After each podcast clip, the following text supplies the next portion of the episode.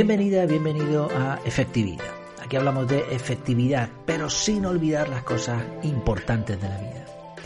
El título del episodio de hoy es Cómo archivar de forma inteligente. Archivar es la mejor forma de no perder toda aquella información que consideramos útil. Por eso, archivar es un proceso que forma parte de prácticamente todos los métodos de productividad personal. Ahora bien, ¿cómo archivar de forma correcta?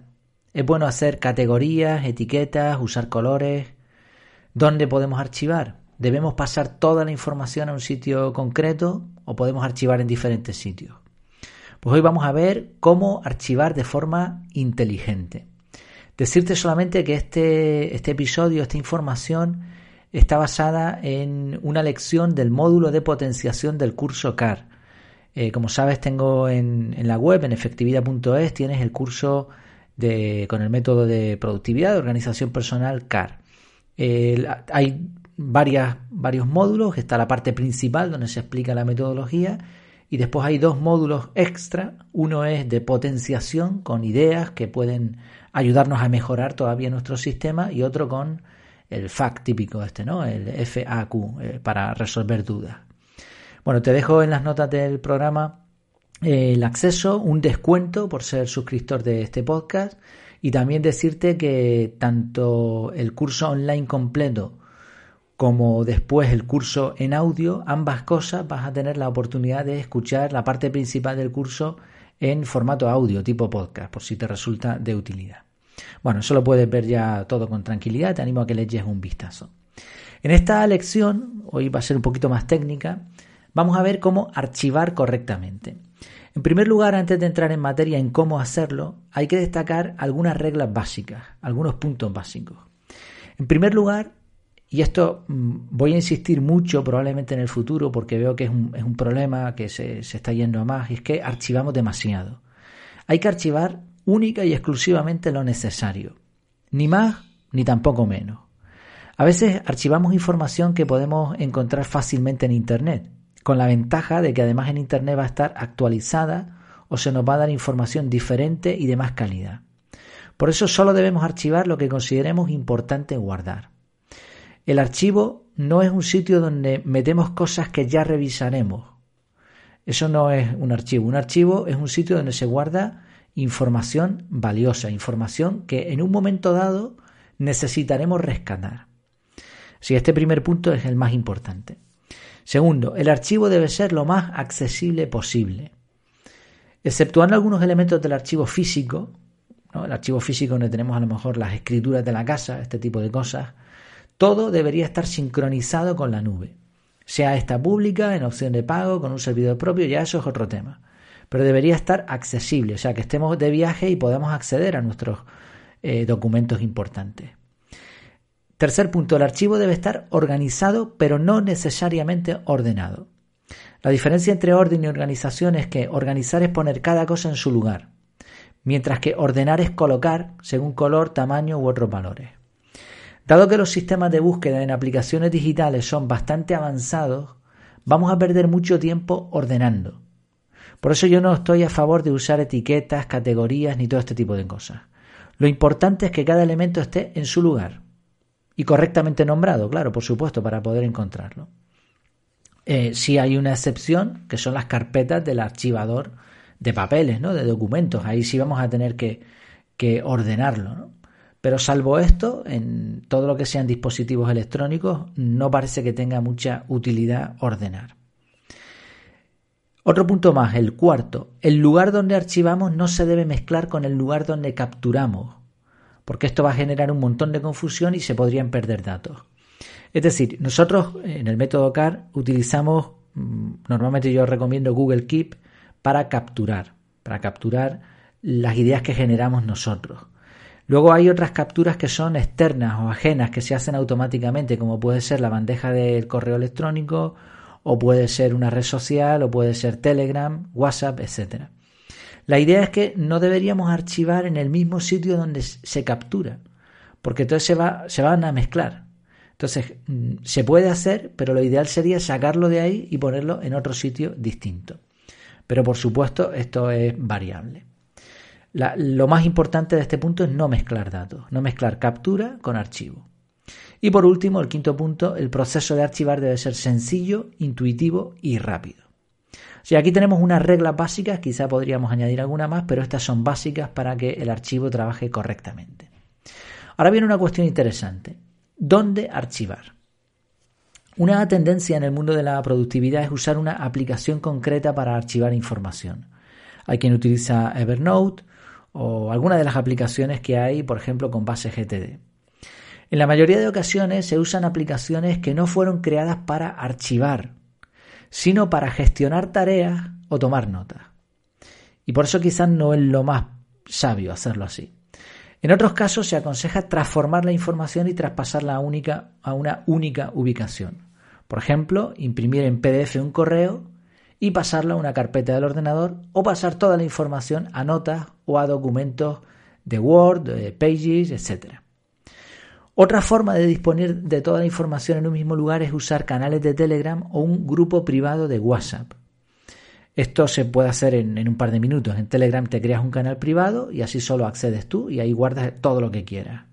Y en WhatsApp creas un grupo con tu pareja o algún amigo, después lo eliminas del grupo y a partir de ahí es como si fuera, sería un grupo para ti solo. Entonces es como un canal, como si fuera un archivo donde puedes mandarte, donde puedes escribir cualquier cosa. Eh, mi experiencia yo he pasado por distintas formas de archivar y finalmente he llegado a una conclusión. Aunque es bueno tener la mínima cantidad posible de archivos, cada ítem, cada, cada cosa debe ir en donde mejor pueda ser tratada. En la práctica, esto envuelve tener distintos archivos según el tipo de información. Pongo un ejemplo sencillo. Imagina que encuentras un sitio interesante, estás paseando por ahí. Por ejemplo, aquí a mí me gusta mucho ir descubriendo alguna playa escondida. Bueno, captura la información y al analizarla, en el análisis, decides que es lo suficientemente importante como para archivar eso. Es decir, no hay nada que hacer. En principio, no tienes que agendar ningún bloque en el calendario, tampoco tienes que tirar esa información porque consideras que es importante guardarla y por lo tanto la tercera opción que hay en el método CAR es archivar. Podrías archivarla en una nota titulada playas. Pero al ser una ubicación, ¿no sería también una buena opción crear una lista en Google Maps y guardarla ahí, añadiendo las notas que creamos oportunas? Pues sabes que en, Google Maps tienes la opción de guardar una ubicación. Y dentro de esa lista de ubicaciones vas a poder añadir notas. Pasado un tiempo, cuando tú quieres ir a una playa, te vas a ese listado, recuperas la ubicación y le pides a Google Maps que te lleve allí. Puedes compartir la ubicación, añadir paradas o lo que te permita la aplicación. Y todo en un único paso. ¿Te suena lógica esta forma de archivar? Bueno, te doy más ideas parecidas a esta, que serían lo que llamamos archivos inteligentes. Por ejemplo, películas y series en mi lista de la aplicación de Netflix o en mi televisión. Eh, música en listas de Spotify. Libros en mi lector electrónico. Podcast en mi aplicación de podcast. Datos sobre personas, esto es muy interesante, incluyendo descripciones como religión, gustos, profesión, etcétera, pues las podemos incluir en la aplicación de contactos del móvil, que tiene también un apartado de notas, puedes poner correo, fotos y un montón de cosas. Papeles importantes como la escritura de una casa en un archivador físico. Siempre es bueno digitalizarlos y archivar los PDF, pero eso iría, papel iría en archivador físico. URL de un navegador, una dirección web, en marcadores del navegador. Un blog que me ha gustado, pues en un agregador de feeds, como Feedly, es el que uso yo para, para estar suscrito a los blogs. Apuntes financieros. Hoy me he gastado esto en tal cosa, pues a nuestro Excel o aplicación de contabilidad. Y podríamos añadir más ejemplos. Si la idea, como puedes ver, es archivar la información allá donde vayamos a usarla. No es un sistema perfecto, ¿eh? hay, que tener en cuenta algunos puntos también. Vamos a perder control sobre la información porque ya pasa a estar en una aplicación que no es nuestra. No es lo mismo que que esté en, en un documento en nuestro ordenador.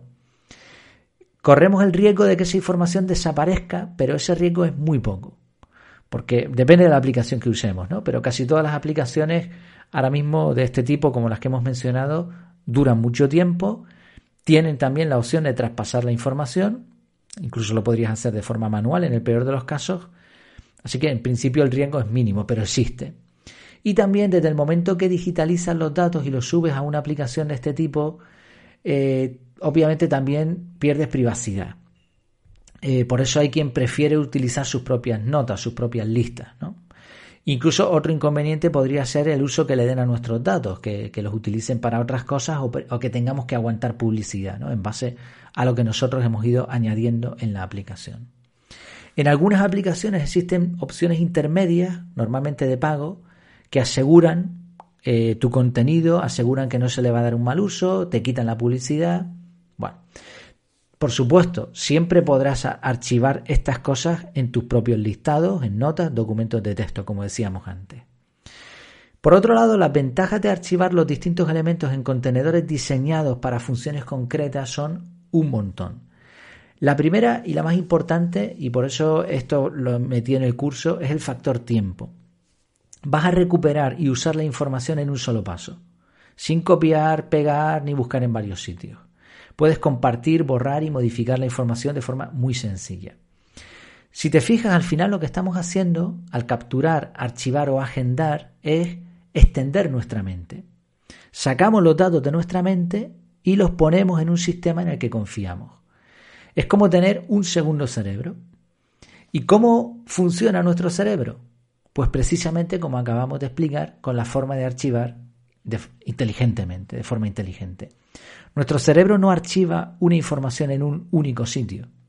Cuando tú encuentras una playa bonita, como decíamos antes en ese ejemplo, eso no se almacena en un único punto del cerebro, sino que los datos se dividen y se reparten en muchos sitios, dependiendo de los olores, de las imágenes, de las sensaciones, del tiempo, de un montón de cosas.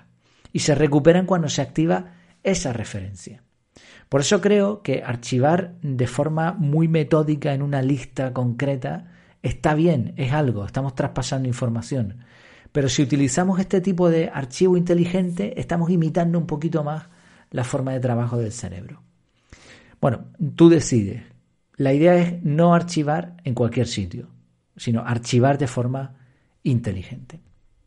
Así que en esta lección, en este audio también que te he compartido en el podcast, pues tienes alguna una forma distinta de archivar por si crees que te pueda ser de utilidad. En resumen, archivar la información que consideramos valiosa es fundamental. Aunque debemos limitar la cantidad de archivos, la opción más inteligente e intuitiva es archivar los datos allá donde vayamos a usarlos. Así estaremos imitando el funcionamiento de nuestro cerebro y ahorrando tiempo y recursos. Muchísimas gracias por compartir tu tiempo. Hasta la próxima.